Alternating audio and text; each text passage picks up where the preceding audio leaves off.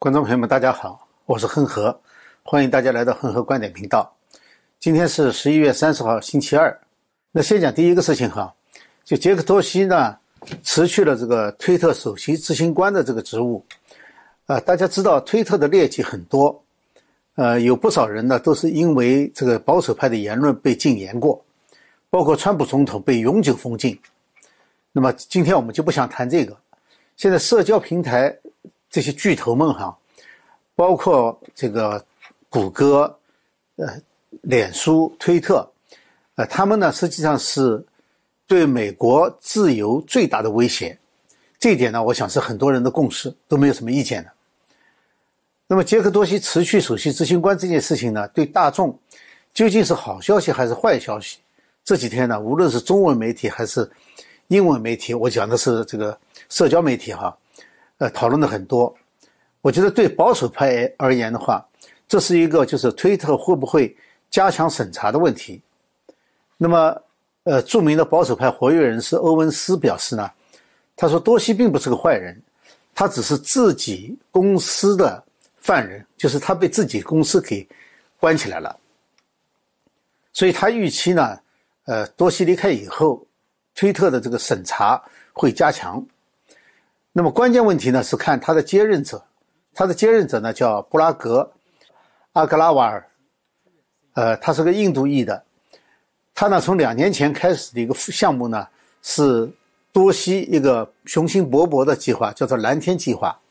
那么这个计划呢，他试图建立一个去中心的网络平台，就是把这个各个社交媒体的巨头啊都在这个平台上整合起来。呃，目标呢是打击这个网络欺凌和误导性信息。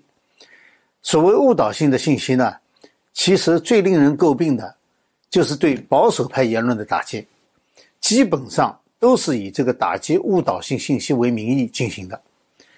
那么这里存在的问题是什么呢？一个就是谁来制定误导性信息的标准？现在呢是网络公司自己制定的，所以说。这些公司的价值观就会充分体现在判断标准上面。第二个呢是，就是本来大技术公司在美国，他们的信息垄断已经成为了美国言论自由最大的威胁了，是一个重大灾难，严重的侵犯了美国公民的言论自由。那么，这个就是多西搞的这个呢，这个平台呢，它建立起来以后，它会把。现有的这些网络巨头又整合起来了，就变成了寡头垄断。如果能够实现的话呢，那么美国侵犯言论自由的现象会更加严重，就是这些网络那个大公司。那杰克多西宣布离开的第二天呢，推特就将，呃，他原来有一个个人信息的政策，就把它扩展了。推特原来的政策是什么呢？就是没有经过本人允许的话。不能公布私人的家庭住址、电话，呃，还有身份证等等，就是个人信息。这次呢，他把扩展的呢是 media 也包括进去了。那这里的 media 呢，呃，中文我不知道翻译成什么哈，它指的就是照片啊、录像啊等等这些东西。那么看上去呢，就是像这个帕拉格最擅长的，叫做打击网络欺凌的这部分。但是呢。它的内容呢是让人有些有点担心的。他怎么说呢？他说，错误使用个人 media 会影响所有的人，但是呢，对某些群体有不成比例的作用，就说对某些群体伤害更大。他说了哪些呢？妇女、活动人士、异议人士和少数族裔。其实，在美国呢，也有特定的话语系统，就是他有些话有特定指向的。那么这种说法呢，很可能会。更多的去限制保守派人士的言论。那么另外呢，他还设置了一些例外，就是哪些可以不归这个管的，其中就包括如果符合公众利益的话，这是例外。那么这又回到了原来的担心了，就是谁来决定公公众利益？什么是公众利益？谁来决定？具体执行呢？当然我们现在光看他这个政策变化，还不能够。确定还需要观察，但是很多人呢已经表示了担忧。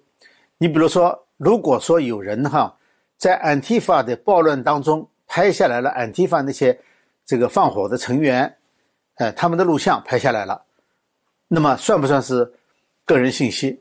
因为个人信息它包括录像了，就是说很多自媒体，呃，很多这个就是在事件发生现场拍摄的这些个人，呃，他们发表这些录像的，呃，这个限制就会很大。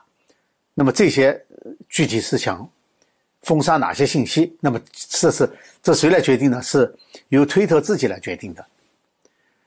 呃，相信呢，这也不仅仅是多西和推特的问题。所有的大公司，呃，你像谷歌啊、脸书啊，都这样。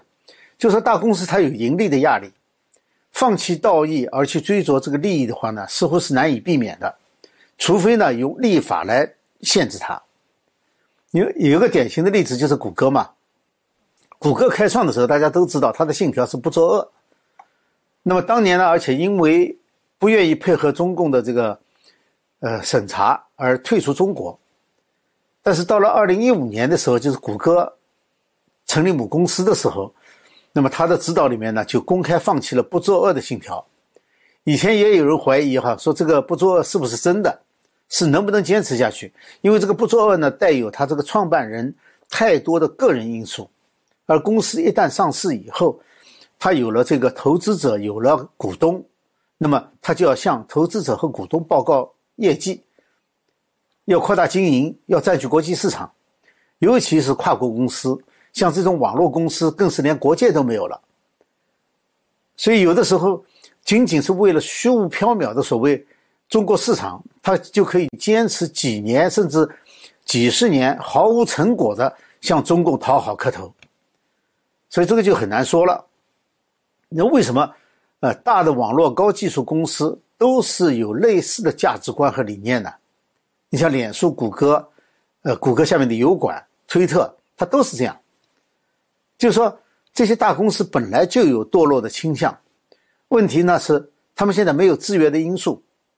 就是说，你要让哪个公司自觉的去往好里走，这是很难的。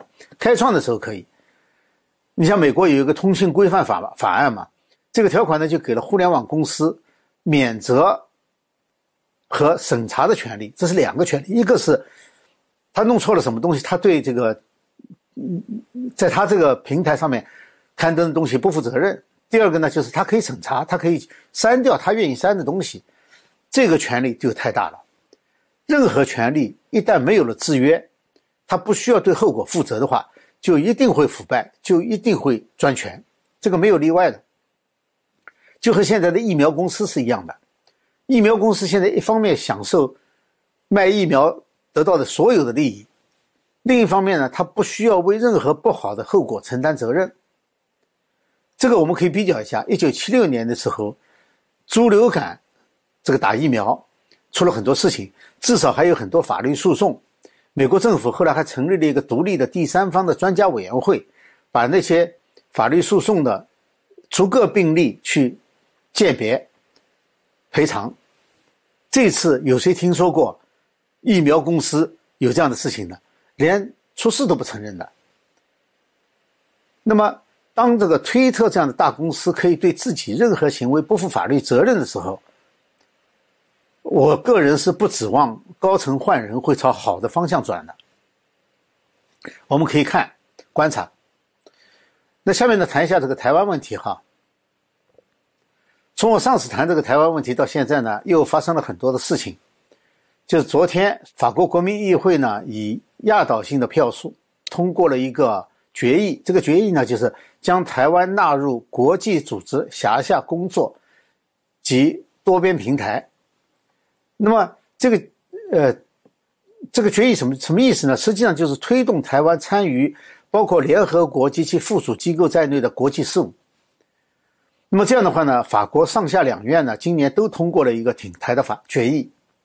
在这之前，我们知道哈谈过，欧洲议会呢在十月二十一号压倒性的通过了一个报告，叫《台湾欧盟台湾政治关系与合作报告》。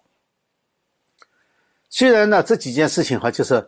法国议会啊，还有这个欧盟的决议啊，呃，虽然这几件事情不一定有直接的联系，也不见得呢就是哪个国家牵头，哪个国家跟进。呃，包括这个美国国务院啊，这个推动台湾参加这个联合国事务。呃，但是呢，这个呢和中共在世界上越来越不受欢迎是有直接关系的，而支持台湾的呢是越来越多。不仅是在口头上了，它实际上是有行动的。你比如说，十一月初，欧洲议会代表团就首次正式访问了台湾，这是第一次哈。呃，现在就这两天，波罗的海三个国家的议员代表团抵达台湾，开始正式访问。那么这几件事情呢，其实都是几十年来的首次，这都是在以前都是突破性的重大新闻的。当然，中共它是一如既往的暴跳如雷啊。但是呢，中共的发火对这些国家已经毫无用处了，就没有用，人家不听他的。也就是说，人们已经不再害怕中共了。这说明了一个什么问题呢？就是中共的这个强势啊，很多是表面上的，它是建立在对方软弱的基础上的。如果别人不敢挑战的话，那中共就越发显得强大。但是如果有人去挑战了，中共也不过如此。所以我想，和中共现在真的是开始尝到这个失道寡助的滋味了。好，谈到这个台湾问题的话呢，呃，我觉得有一件事情是非常值得谈一谈的，呃，就是刚刚披露的多国这个帮助台湾在这个开发自己的潜艇。路透社呢这几天连发了两篇长篇报道，它详细介绍了有至少七个国家的潜艇技术供应商和专家在帮助台湾打造自己的潜艇。当然，这两篇报道呢都非常长，我不可能去都介绍。那么简单的呢谈一下我自己的看法。第一个问题呢是台湾为什么要造潜艇？呃，当然就是为了对付中共可能的侵犯嘛。因为潜艇这个在防御上是很有作用的，那么多年来呢，台湾一直在国际上试图购买这个潜艇，因为它现在就缺的就是潜艇。但是问题呢是，这个最大的潜艇生产国美国呢，它已经很多年没有去生产这个常规动力的，就是叫柴柴电潜艇，就是柴油和电力的这个潜艇了。它现在是核潜艇嘛，所以它没有办法去提供这个常规潜艇。而其他能够生产的国家呢，由于害怕中共报复，他们不敢出售给台湾，所以台湾呢不得已才开始自己设法研制这个潜艇。这是第一个问题，就台湾为什么要研制自己的潜艇？那么第二个呢是为什么要外国的技术和专家？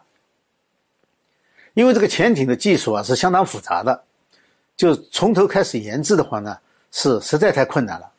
无论是在人才方面和部件方面，对于台湾来说几乎都是不可能的。所以呢，他要到世界各个国家去网络网络这方面的专家，去采购相关的部件，最后拼装起来。那么现在的问题呢是哪些国家的专家参与了？这里有两个问题啊，一个是人员，一个是这个技术，还有一个呢是这个材料，哦，材料或者是这个部件。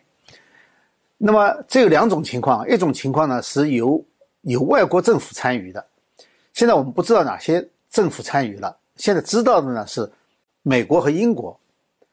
美国向台湾出售这个军事装备和技术呢，它是有法律依据的，它有一个国内的就是《台湾关系法》，还有呢就是六项保证。六项保证就是里根总统在签署这个八一七公报的时候。有一个秘密的备忘录，就是说，向台湾出售武器，如果要减少的话，它的前提是中共必须保证不武力侵犯台湾。呃，那么另外一个呢是除了美国以外呢，另外一个是英国。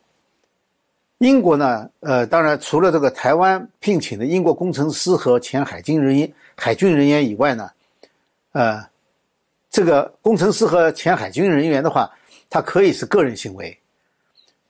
这个英国最重要的呢，是英国政府批准的英国公司向台湾供应潜艇部件、技术或者软件的这个出口许可证，这些年来呈指数增长，就说是政府批准了的。而在个人方面的话呢，台湾还从另外五个国家聘请了工程师、技术人员和前海军军官，就来进行指导。这五个国家呢，分别是澳大利亚、韩国、印度、西班牙和加拿大。那么这些呢，不一定有那些国家政府的介入，因为他如果是退休了的这个前海军人员，他可以自己个人就可以去。但是呢，那些政府也不一定就不知情。就现在我们还不知道这些国家的政府在这件事情上卷入的程度，但我想哈，总有一些国家或多或少的已经卷入了，就政府卷入了。呃，有一点是很清楚的，就是很多潜艇技术和设备，它是需要这个国家政府出口许可证的。那么有一个了解这项这个项目的台湾人士说呢，说考虑到我们设法获得的所有出口许可，我们知道许多国家正在提供帮助。那他他谈到了许多国家，我想许多那就不只是英国、美国这两个国家了吧。呃，那么对于中共的反应呢？中共其实一直知道台湾在打造自己的潜艇。这里有个例子，就是一家提供重要设备的德国公司，去年呢突然终止了一项和台湾的潜艇部分的交易。那么这个供应商呢经理呢，后来向台湾方面透露，说这个交易呢是被他的母公司阻止的，而这家这个母公司呢。在中国拥有广泛的商业利益。